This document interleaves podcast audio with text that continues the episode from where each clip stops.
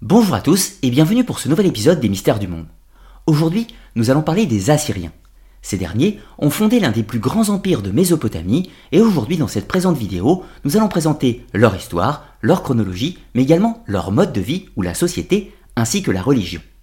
Les Assyriens furent un peuple particulièrement militarisé, édifiant un empire prédateur et sanguinaire sous la tutelle du dieu Assur. Et aujourd'hui, je vous invite à faire un voyage au cœur de cette civilisation de l'Antiquité. L'Assyrie est un territoire de Mésopotamie qui a rayonné pendant le deuxième et le premier millénaire avant notre ère. L'occupation du site d'Assur est néanmoins plus ancienne. Certains archéologues hypothétisent une occupation à partir du quatrième millénaire avant Jésus-Christ. Mais de façon plus certaine, c'est seulement vers 2600 ans avant notre ère que l'on trouve la première mention d'un peuple occupant le secteur. Connu alors sous le nom de Subartu via les tablettes sumériennes de l'époque. Il semble alors former un peuple semi-nomade qui vivait en territoire acadien, soit au nord de l'Irak actuel, mais sous influence culturelle des rois sumériens qui dominent culturellement la Mésopotamie. Dans la liste royale assyrienne, on retrouve le roi Toudiya qui aurait régné vers 2400 ans avant Jésus-Christ. Bien sûr, le document est beaucoup plus tardif et il est difficile de savoir si c'est un roi qui a réellement existé ou s'il s'agit d'un roi mythique. Il semble que ce soit vers 2330 avant Jésus-Christ que le peuple Soubartu se sédentarise et fonde la cité d'Assur, nom du futur dieu suprême et sanguinaire des Assyriens. On cite cet événement dans la même période temporelle que le règne de Sargon d'Akkad, le moment où les Akkadiens vont reverser le pouvoir sumérien en Mésopotamie. La jeune cité d'Assur se trouve intégrée à l'empire de Sargon, et comme pour les autres cités mésopotamiennes, deux siècles plus tard, elle va subir une période de déclin lors des invasions des Goutis issus des monts Zagros. Puis ensuite, à la fin du troisième millénaire avant notre ère, la cité d'Assur fait partie de l'empire suméro-akkadien qui prend le nom de troisième dynastie d'Ur. On retrouve alors des inscriptions faisant référence à la domination des rois d'Ur sur la cité. La situation change dans les dernières années du troisième millénaire avant notre ère, lors de la vague d'invasion des Amorites, peuple nomade, qui ravage la Mésopotamie et qui s'implante progressivement dans le secteur.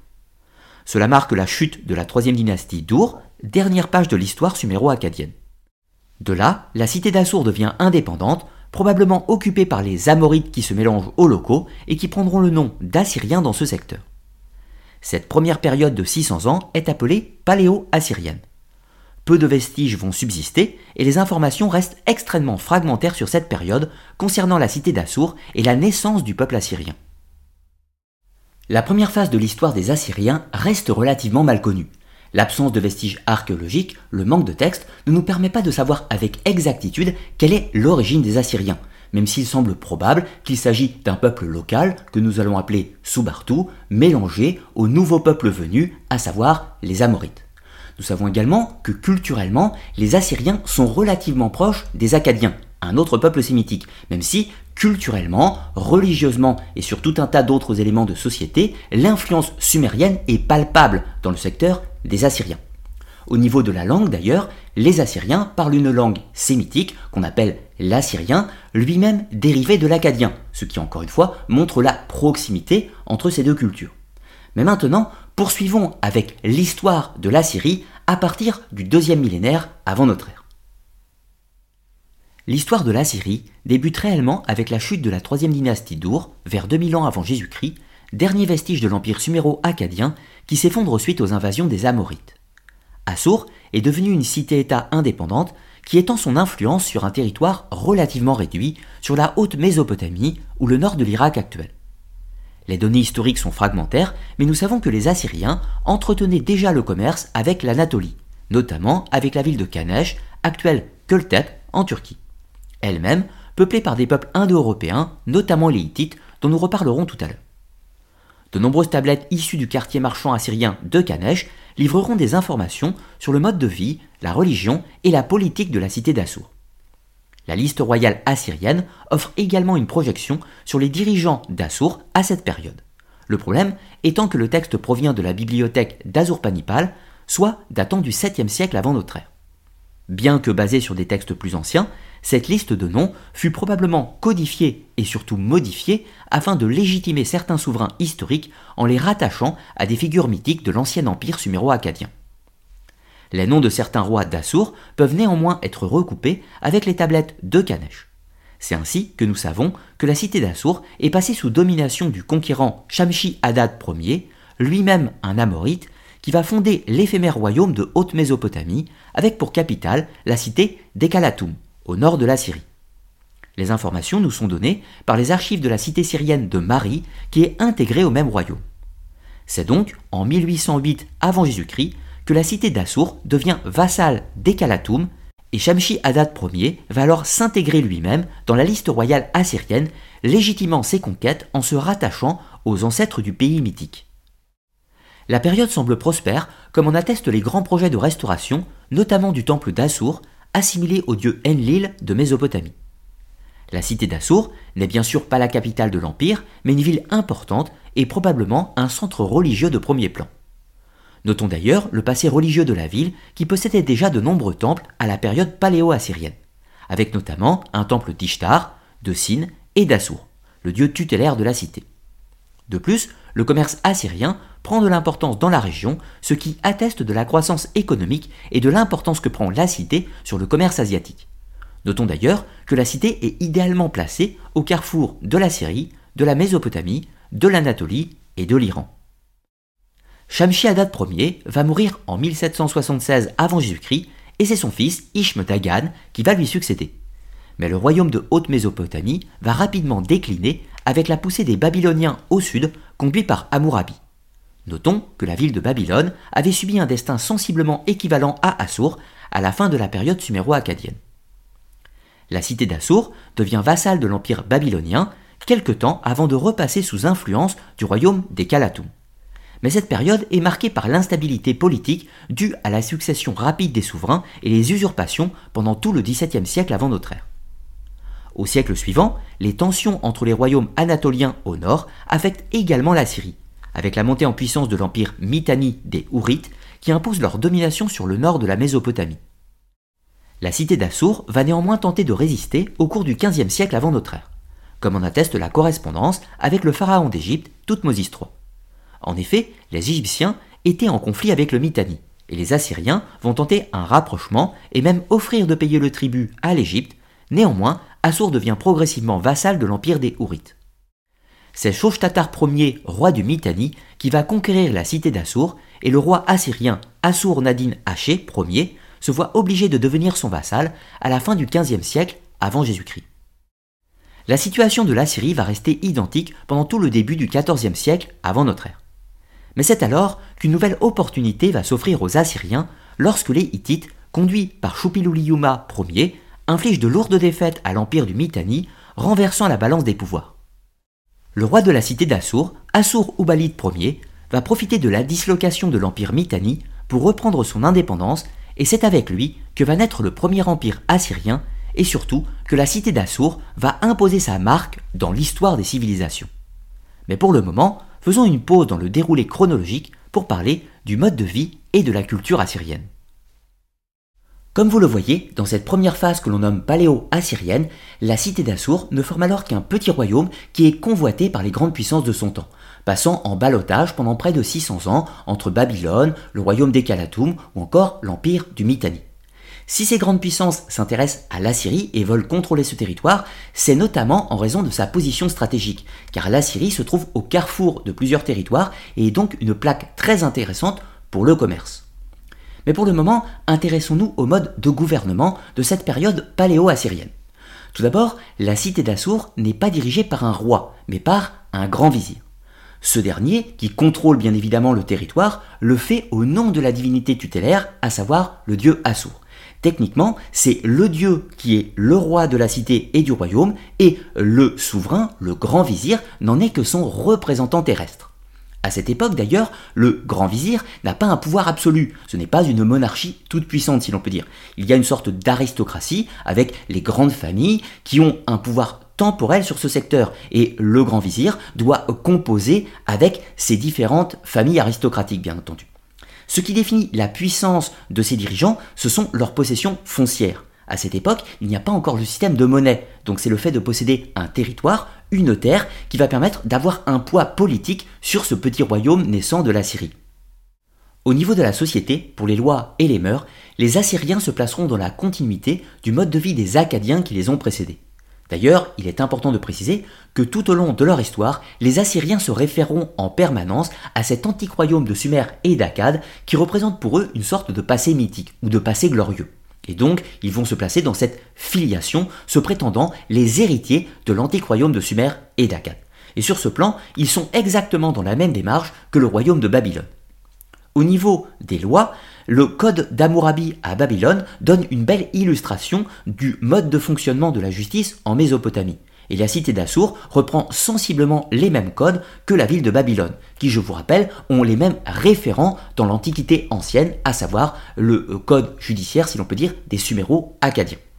Alors, au niveau des Assyriens, la société est de type patriarcal. C'est le chef de famille qui prend toutes les décisions et les femmes ont assez peu de pouvoir, elles sont dépendantes de leur mari, de leur père ou, à minima, de leur frère. Pour prendre un exemple concret, au niveau de la justice, si un homme a fait une infraction et qu'il doit encourir une sanction, eh bien il peut déporter la condamnation sur sa femme. C'est elle qui peut supporter le châtiment en lieu et place de son mari. S'il y a également des controverses judiciaires et qu'il y a besoin de mettre quelque chose en gage, eh bien le chef de famille peut mettre sa femme en gage ou même ses enfants, qui, dans certaines mesures, peuvent même être assassinés. Ensuite, comme vous vous doutez, les femmes n'avaient bien sûr pas le droit de divorcer, sauf dans le cas très particulier où cela était spécifié lors du contrat de mariage. Autre chose, les femmes arrivaient bien évidemment avec une dot, c'est-à-dire un revenu, Néanmoins, ce n'est pas elles qui administraient cet argent, mais c'était leur mari. Même si, dans la réalité, certaines femmes ont pu gérer elles-mêmes leurs possessions ou gérer les biens de leur mari lors de l'absence de ce dernier ou d'autres situations, bien entendu. Mais sur le plan légal, les femmes n'avaient pas de pouvoir politique, pas de pouvoir temporel et étaient mineures aux yeux de la justice. Un autre élément au niveau des mœurs était le sujet de la polygamie. Cette dernière était légale dans la société assyrienne, même si dans la réalité, elle était plutôt rare. En réalité, ce n'était que les aristocrates ou les personnes influentes qui avaient plusieurs épouses. Les gens du commun, en général, n'en avaient qu'une seule. D'ailleurs, il était important, même dans le cas où un individu ait plusieurs épouses, qu'il y en ait une qui soit la favorite, ou si vous préférez, l'épouse officielle, celle qui a une place plus importante que les autres au niveau du droit. Ces différents éléments culturels seront valables pour toutes les périodes de l'Assyrie, pas uniquement la période paléo-assyrienne, mais se prolongeront également dans les autres périodes de l'histoire que nous allons étudier. D'ailleurs, pour le moment, reprenons la chronologie pour nous intéresser au premier empire assyrien ou ce que l'on appelle également la période médio-assyrienne. Sur le plan chronologique, nous en étions restés à l'indépendance de la cité d'Assour face au Mitanni avec le roi Assur-Ubalid Ier. Ce dernier a de grandes ambitions et il le manifeste. Tout d'abord en changeant sa titulature. Il ne se présente plus comme vizir du dieu Assur, mais comme le roi de la Syrie en tant que pays, et souhaite faire de son royaume un empire afin de prendre la place laissée vacante par la disparition de l'empire des Hourites. Il entretient tout d'abord une correspondance avec les grands rois de l'époque, d'Égypte, d'Héïtite et de Babylone, et il souhaite se mettre sur un pied d'égalité avec eux. Pour cela, il doit affirmer sa domination sur les petits territoires qui fleurissent autour de lui. Il va faire la conquête de plusieurs villes, notamment Ninive, qui prendra une importance considérable dans les siècles suivants. Assur Ubalid Ier va se faire reconnaître en tant que grand roi par les Égyptiens. Tout d'abord, il lui envoie des ambassadeurs, des présents et des épouses, comme en attestent les tablettes d'Amarna du temps des pharaons Amenhotep III et Akhenaton. Mais la situation reste précaire, et les ambitions assyriennes pourraient vite être étouffées par le voisin babylonien qui revendique la suzeraineté sur l'Assyrie par un serment de vassalité. Le roi babylonien, Burna-Buriage II, finit néanmoins par accepter la situation et des échanges d'épouses vont avoir lieu entre les Assyriens et les Babyloniens. Ce qui va marquer le début d'une longue histoire d'union et de conflits entre les deux territoires voisins, les familles royales étant profondément entremêlées dans les siècles suivants. Burna-Buriage II va mourir en 1347 avant notre ère, et c'est son fils, Kara Ardas, qui est également petit-fils du roi assyrien, qui va lui succéder. Cela déplaît aux Babyloniens, qui le renversent. Et en réponse, Assur-Uballit va envoyer son armée à Babylone, et l'usurpateur est à son tour détrôné, puis remplacé par un autre fils de Burna Buriach II, qui s'appelle Kurigalzu II, également petit-fils de Assur-Uballit, le roi des Assyriens. La génération suivante va poursuivre le conflit, et le grand roi assyrien va mourir en 1318 avant Jésus-Christ. C'est son fils, Enlil Nerari, qui lui succède sur le trône d'Assur. mais ce dernier se trouve contesté par le roi de Babylonie, à savoir Kurigalzu II, qui revendique également l'héritage de son grand-père maternel. La guerre a lieu entre les deux empires, mais la situation aboutit à un statu quo. Les deux belligérants proclament tous deux la victoire. Nous entrons ensuite dans le XIIIe siècle avant notre ère, qui est marqué par une stabilité politique en Assyrie. L'Empire étend sa domination et consolide ses positions sous le règne de Hadad Nerari, qui va régner entre 1295 et 1264 avant notre ère. Hadad Nerari s'empare des vestiges de l'empire du Mitanni malgré le soutien des Hittites à ces derniers. Plusieurs conflits éclatent avec les Babyloniens suite aux rancunes des règnes précédents et les Assyriens vont sortir victorieux des combats. C'est ensuite le règne de Salmanazar Ier entre 1263 et 1234 avant notre ère, et celui-ci est marqué par le conflit avec les Hittites. En effet, ces derniers n'étaient plus en guerre avec les Égyptiens suite à la bataille de Kadesh et voyaient d'un mauvais œil la progression des Assyriens, qui en avaient terminé avec les restes du Mitanni et s'imposaient définitivement dans la région. Cette période marque également le début des invasions des peuples de la mer, qui va durablement fragiliser l'empire des Hittites et même provoquer sa destruction dans les décennies suivantes. Chez les Assyriens, à la mort de Salmanazar Ier, en 1233 avant notre ère, c'est Tikulta Ninurta Ier qui lui succède et marque l'apogée du premier empire assyrien. Le nouveau roi entend bien étendre les frontières de l'empire, notamment vers l'est, ainsi il s'empare de plusieurs petits royaumes dont certains étaient sous suzeraineté babylonienne. Cela va bien sûr engendrer le conflit avec le puissant voisin, mais Tukulti Ninurta Ier triomphe et capture le roi rival et le fait captif dans la cité d'Assur. Babylone est en état de quasi-vassalité et place un roi favorable aux Assyriens sur le trône. Tukulti Ninurta Ier ne cache pas ses ambitions et va même se proclamer roi de Sumer et d'Akkad, se plaçant ainsi en restaurateur de l'ancien empire devenu légendaire. Cette épopée sera romancée dans un texte qui s'appelle l'épopée de Tukilti Ninurta. La situation n'est pas pour autant stabilisée. Les rois de Babylonie se succèdent rapidement et Tukilti Ninurta lance une offensive victorieuse sur la ville pour la soumettre de nouveau, avec succès. La paix sera néanmoins de courte durée et Babylone se soulève une nouvelle fois avec le roi Adachuma Uksur. Les Assyriens ne parviennent pas à les soumettre, bien qu'ils occupent toujours une partie de la région, et finalement, Tukilti Ninurta Ier sera assassiné en 1197 avant notre ère par son fils et un complot d'aristocrates assyriens après un règne de 37 années.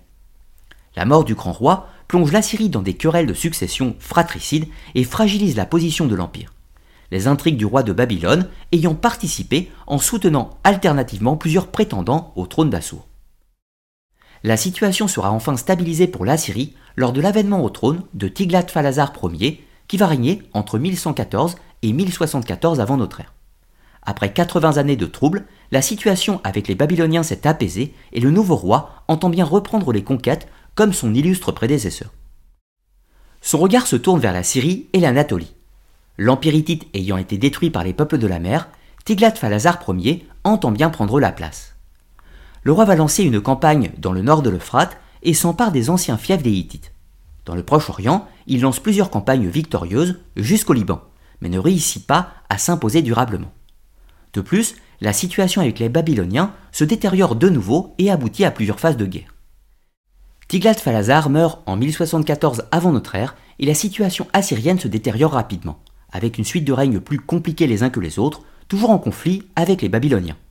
Mais également face à une nouvelle menace, soit les tribus araméennes, des peuples nomades qui s'implantent dans la région depuis le XIIe siècle avant Jésus-Christ.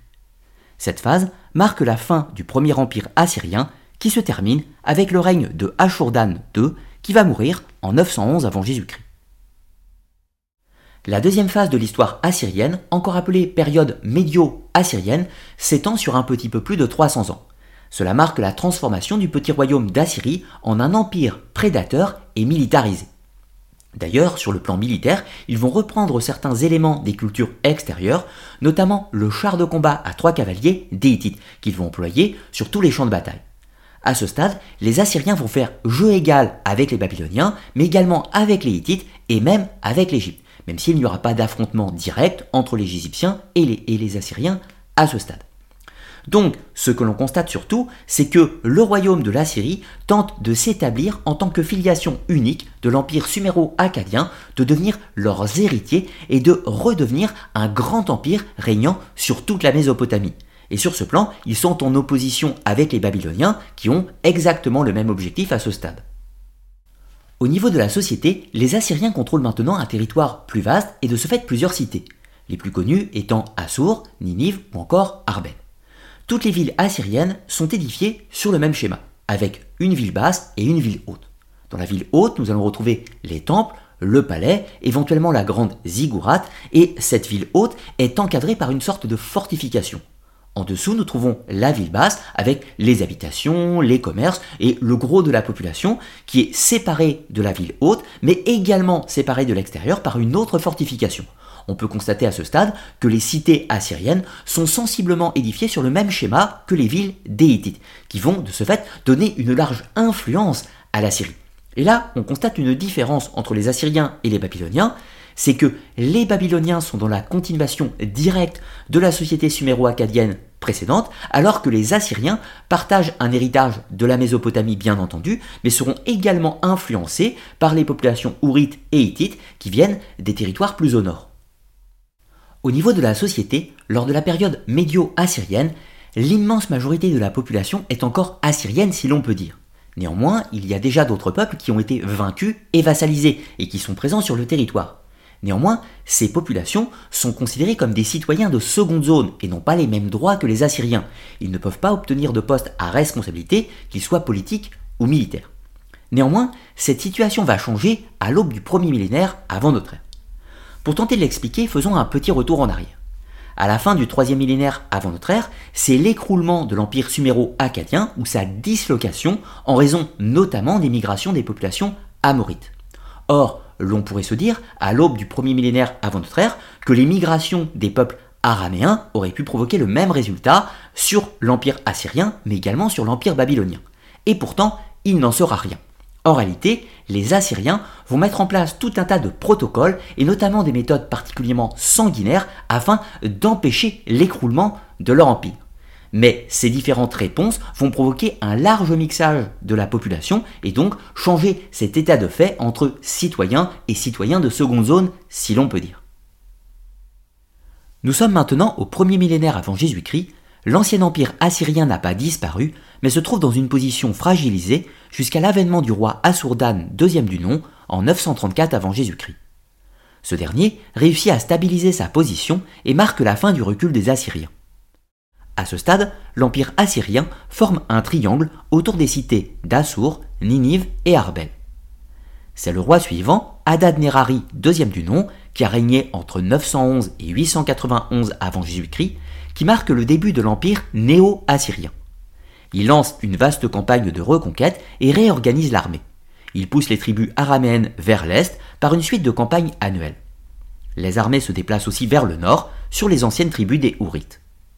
C'est également la mise en place des déportations assyriennes, qui consistent à déplacer les élites du peuple vaincu dans une autre région de l'Empire, afin de couper toute tentative de révolte et en fragilisant les communautés une tactique qui sera reprise par d'autres empires par la suite.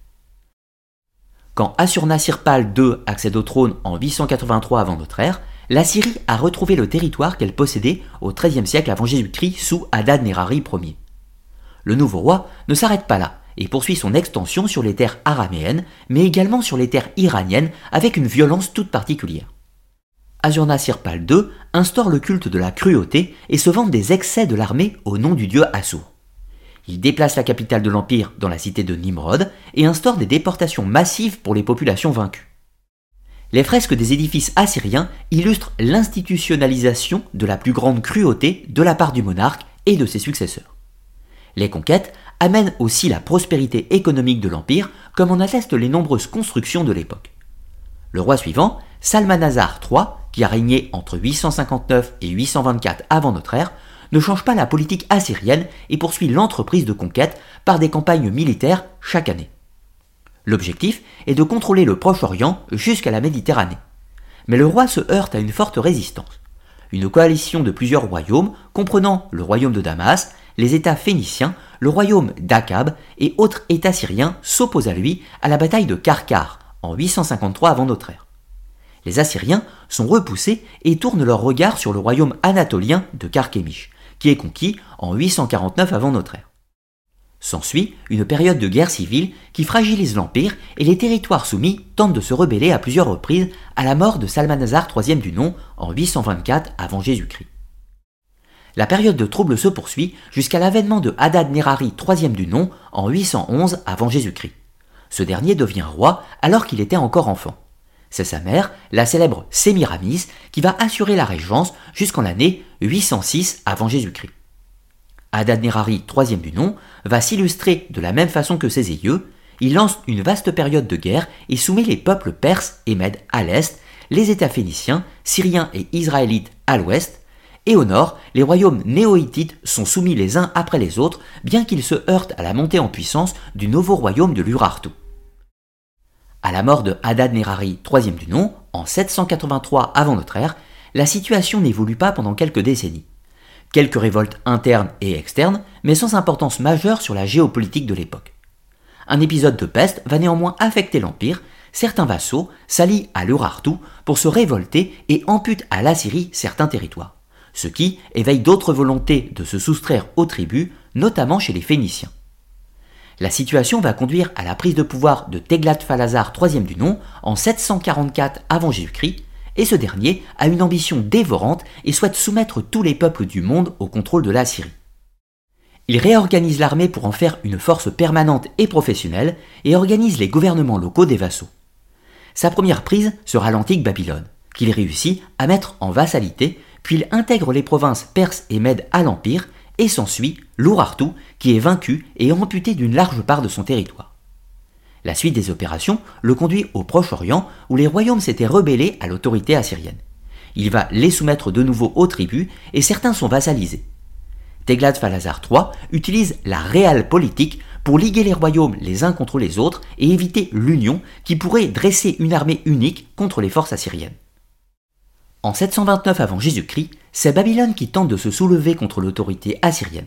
Teglat-Phalazar III lance ses armées sur la Babylonie, destitue Nabu-Mukinzeri et se fait proclamer roi de Babylone, ce qui met fin au royaume de Babylone qui est maintenant rattaché à la monarchie assyrienne. Teglat-Phalazar III meurt deux ans plus tard et son successeur, Salmanazar V, doit faire face à une nouvelle rébellion au Proche-Orient, conduit par le royaume de Samarie ou Israël. Le roi fait le siège de la cité, mais va mourir pendant les opérations et c'est son successeur, Sargon II, qui règne entre 722 et 705 avant notre ère, qui va anéantir le royaume de Samarie et déporter les populations israélites ou du royaume du Nord. Sargon II fera face à de nombreuses insurrections dans les territoires soumis, ce qui marque l'incapacité des Assyriens à assurer un contrôle durable sur les peuples, bien que vaincus militairement. Sargon II meurt en 705 avant Jésus-Christ après avoir passé sa vie sur les champs de bataille. Son successeur, Sénachérib, aura le même destin et va combattre sur toutes les frontières de l'Empire. Il devra faire face aux révoltes du Proche-Orient, qui étaient soutenues par les Égyptiens, qui tentaient de reprendre le contrôle de la région, qu'ils avaient perdu depuis la période des invasions des peuples de la mer. Sénachérib va vaincre la coalition et repousser les Égyptiens du territoire. Les Assyriens soumettent les royaumes du Proche-Orient une nouvelle fois, dont notamment le royaume de Juda, qui verse maintenant le tribut.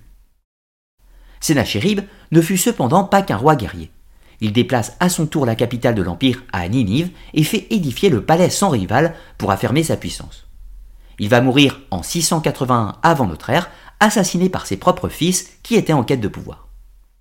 C'est Achar Adon qui lui succède et mate à nouveau les rébellions, mais il doit également faire face à de nouveaux ennemis venus des steppes du Caucase, les Cimériens et les Scythes, qui se livrent au pillage. Achar Adon lance ensuite une vaste campagne sur l'Égypte et met fin à la dynastie des Couchites. Il vassalise le territoire en installant la dynastie des Saïdes qui était favorable aux Assyriens. Le roi meurt en campagne, comme ses prédécesseurs, en 669 avant notre ère.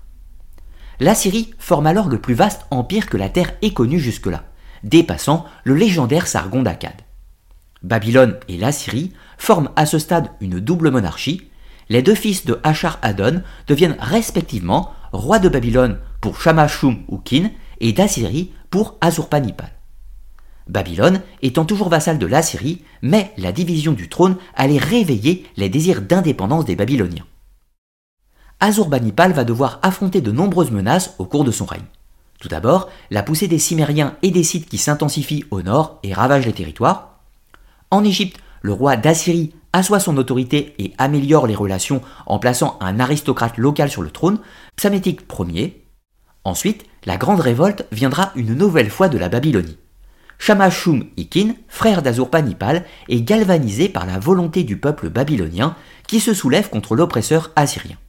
Azurbanipal doit concentrer ses forces vers le sud et délaisse les vassaux du nord face aux invasions des steppes. Ces derniers font appel à Psamétique Ier d'Égypte pour leur venir en aide.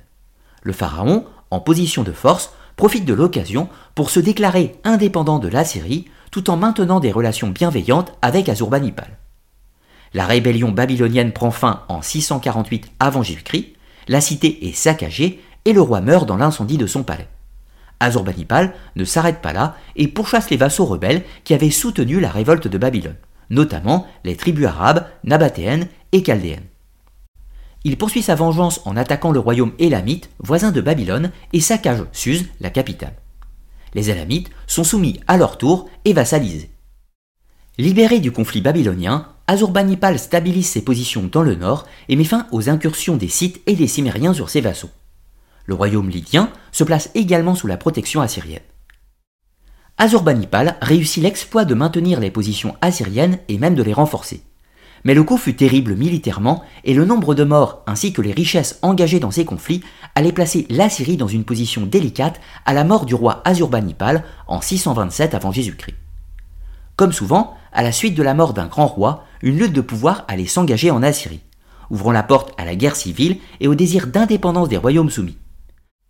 Les rois se succèdent et la situation assyrienne devient précaire.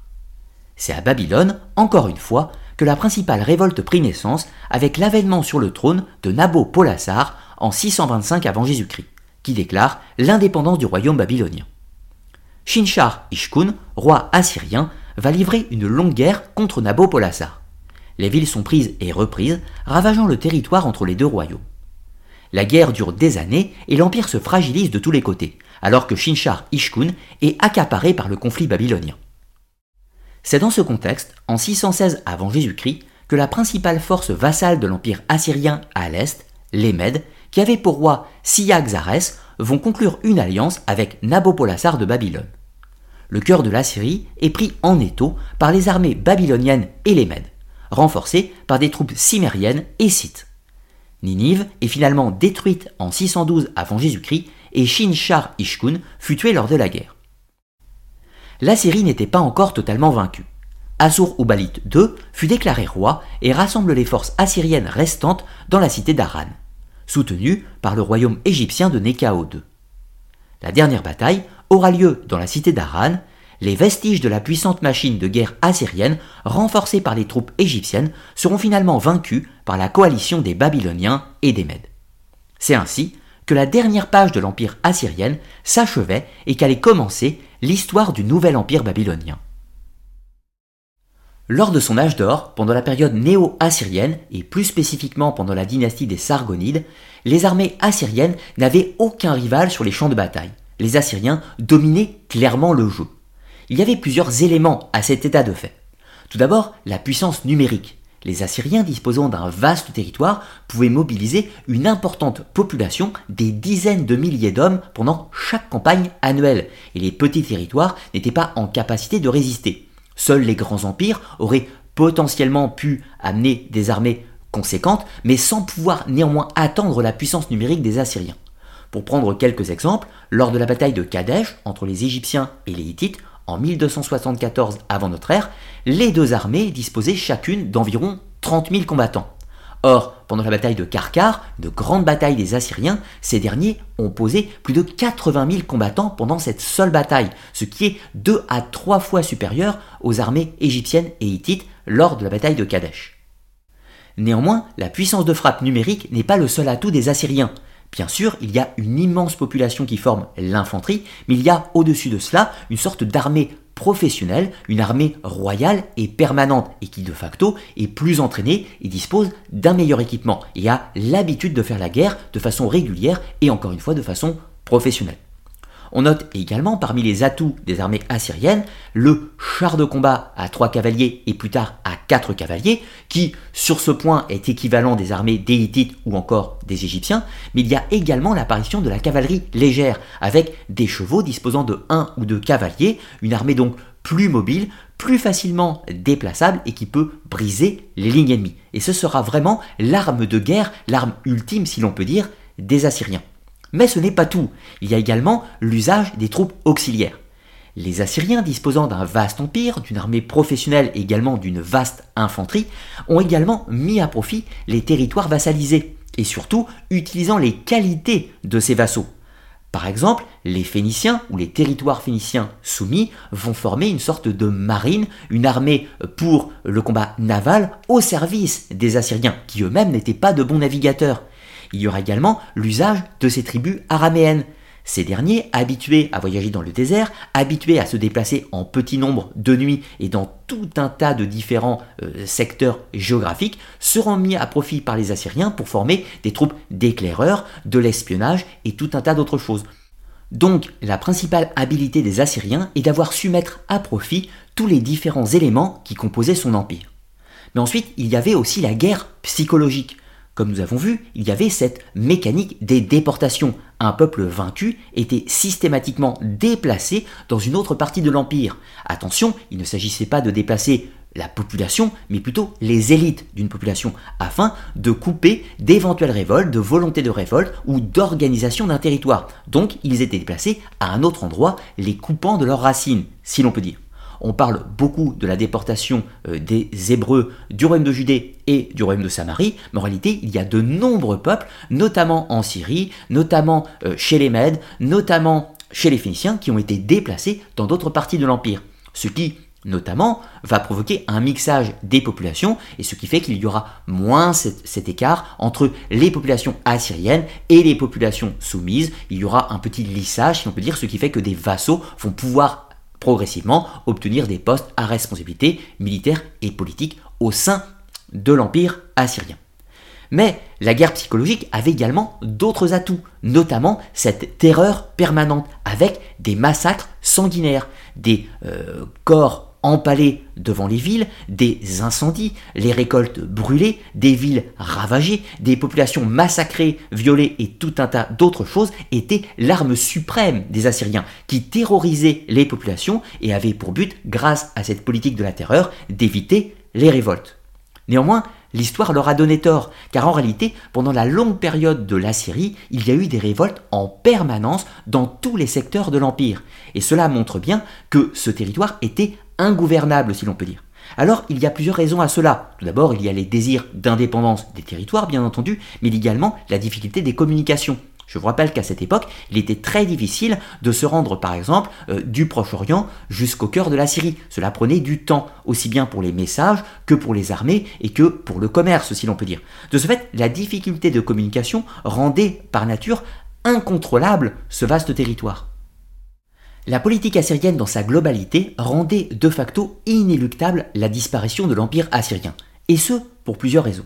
Tout d'abord, cette guerre permanente, cet empire prédateur qui avait en permanence besoin de dévorer des territoires, tirait la richesse de ces différents territoires. S'il n'y avait pas de conquête, s'il n'y avait pas de villes pillées, massacrées et de tribus, il n'y avait pas d'enrichissement pour les Assyriens, et ce dernier s'écroulait sur lui-même, bien entendu. La deuxième raison est euh, la mortalité extrêmement importante dans les populations et principalement des jeunes. Ces derniers étaient tous les ans envoyés à la guerre et de ce fait il y avait une mortalité particulièrement importante qui a progressivement dépeuplé l'empire assyrien et notamment sous le règne d'Azurbanipal qui a maintenu toutes les frontières de son empire, a même étendu euh, le territoire gouverné par les Assyriens mais néanmoins a dépeuplé progressivement son royaume. Ensuite, la troisième raison, et pas des moindres, c'était la terreur qu'inspiraient les Assyriens aux autres peuples, et notamment des vassaux. Les Assyriens étaient détestés. Encore une fois, ils étaient vus comme un peuple sanguinaire, barbare, conquérant, et de ce fait appauvrissaient les territoires vassaux. ces derniers avaient donc pour seule et unique ambition de se libérer du joug des Assyriens, et de ce fait vont s'appuyer sur toutes les puissances temporelles de ce temps, que ce soit l'Urartu au nord, que ce soit l'Égypte, que ce soit le royaume des lames, que ce soit encore les Perses, les Mèdes, et même dans une certaine mesure Babylone, qui ah, euh, rappelons-le quand même, était extrêmement proche du mode de fonctionnement euh, des Assyriens. Les Babyloniens et les Assyriens ont formé pendant longtemps une double monarchie, et quand l'on parle de l'effondrement de l'empire assyrien, qui est remplacé par le nouvel empire babylonien, en réalité, il n'y a pas un réel changement entre la politique assyrienne et la politique des néo-babyloniens si l'on peut dire. Encore une fois, c'étaient des peuples qui avaient sensiblement le même mode opératoire, les familles royales étaient intimement liées, si l'on peut dire, il y a simplement un changement de nom aux yeux de l'histoire. Mais maintenant, quittons la chronologie des Assyriens pour nous intéresser à leur culte, à leur religion, qui dans une certaine mesure était peut-être responsable de cette idée prédatrice et conquérante qui a formé le cœur de l'histoire assyrienne. Au niveau de la religion, la Syrie est la digne héritière des traditions mésopotamiennes. C'est d'ailleurs leurs bibliothèques qui ont livré nombre de documents sur les mythes suméro-acadiens comme l'Enuma Elish, l'épopée de Gilgamesh et quelques autres. On y retrouve des temples considérés comme la maison des divinités, parfois avec une ziggourate centrale, et chaque ville rendait un hommage spécifique à une divinité tutélaire, de la même façon qu'au temps précédent. Les principaux dieux de l'Assyrie sont Ishtar, principalement à Arbel et Ninive, c'était la déesse de l'amour et de la guerre. On retrouve encore Sin, le dieu de la lune, qui était célébré à Haran, la dernière cité assyrienne. Mais nous trouvons encore le culte de Ninurta, le dieu de la guerre, et Nabu, dieu de la sagesse et des scribes, ainsi que d'autres déités classiques de la Mésopotamie. Progressivement, on trouve d'autres divinités exogènes qui vont intégrer le panthéon assyrien dû à l'influence syrienne, anatolienne et finalement araméenne. C'est ainsi que nous allons retrouver Hadad, le dieu de l'orage, dans ce panthéon.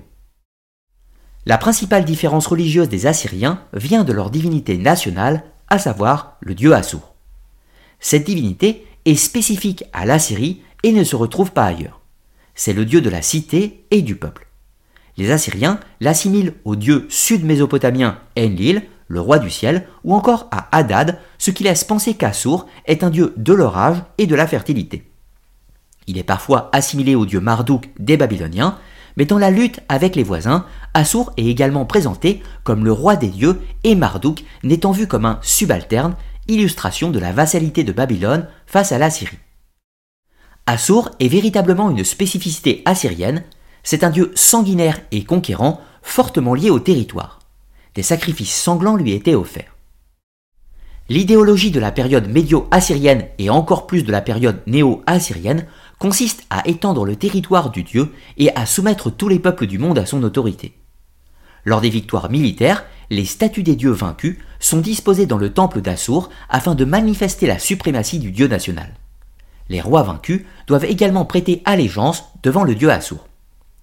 Lors du retour triomphal du dieu assyrien après les campagnes militaires, on célèbre la victoire du dieu sur les infidèles, d'où l'idée de guerre sainte qui est peut-être née en Assyrie. Pour ce qui est du culte, ce dernier s'organise principalement autour des grandes fêtes du Nouvel An, ou Akita. Les officiants du culte peuvent se répartir en plusieurs catégories. En premier lieu, le roi lui-même, qui porte le titre de grand prêtre ou de chef religieux. Le politique et le religieux n'étant pas séparés dans la société assyrienne. C'est le roi qui préside aux grandes cérémonies ou à défaut son représentant. Nous trouvons ensuite des prêtres officiants, les lamentateurs ou kalou et les chantres, Naru, mais aussi les médecins, Asu, car la religion et la santé ne faisaient qu'un à l'époque. Il était nécessaire de comprendre la motivation des dieux lors d'une maladie.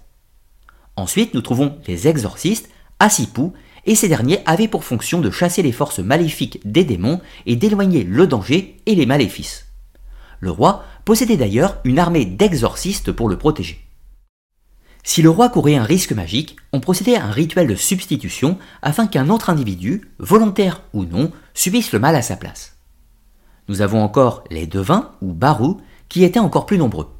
Ils avaient pour mission d'interpréter les messages des dieux par diverses méthodes de divination de type aruspice ou augure. Ils étaient tout aussi nombreux que les exorcistes dans le contingent occulte du souverain, afin de l'aider dans ses prises de décision politiques et militaires. Nous trouvons encore les scribes, Tupsaru, car tous étaient liés au sanctuaire religieux et au monde sacerdotal, l'écriture étant considérée comme sacrée. Le règne du dieu Assur s'éteint en même temps que s'effondre l'empire des Assyriens. Ce dieu va disparaître progressivement, même si son culte va perdurer quelque temps dans les vestiges de l'empire assyrien. Mais néanmoins, la véritable empreinte historique qu'aura marqué ce peuple, après avoir dominé pendant plusieurs siècles la Mésopotamie, c'est qu'il va préfigurer les grands empires qui vont lui succéder. Tout d'abord l'empire néo-babylonien, et plus tard le gigantesque empire perse, qui va reprendre tous les anciens territoires de la Syrie et même les agrandir au-delà encore. Et plus tard, ce sera Alexandre le Grand qui conquérera à son tour ce territoire.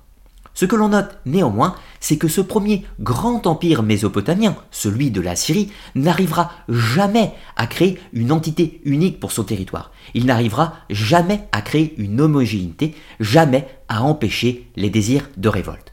Si l'on devait faire un petit comparatif anachronique, on pourrait dire que les Assyriens n'ont jamais réussi à créer la Pax Romana. Ils n'ont jamais réussi à créer un sentiment de sécurité, et cela était peut-être dû à cette volonté prédatrice et sanguinaire, cette politique de la terreur permanente qui a effrayé les peuples vassaux, et qui leur ont donné perpétuellement envie de se soustraire au règne des Assyriens. Dans tous les cas, j'espère que vous aurez passé un bon moment, que vous aurez appris des choses sur cette civilisation méconnue, et pensez comme d'habitude à commenter, liker et partager cette vidéo, bien évidemment, afin de faire connaître la chaîne. Je vous rappelle, si vous en avez le désir, que vous pouvez également me soutenir sur Tipeee, un site de financement participatif qui me permet de continuer mon activité en vous proposant des émissions libres et indépendantes. Et dans tous les cas, moi je vous dis à très bientôt pour de nouvelles histoires sur les civilisations antiques, le Moyen Âge ou encore d'autres époques de la grande histoire de l'humanité sur la chaîne Arcana les mystères du monde. A très bientôt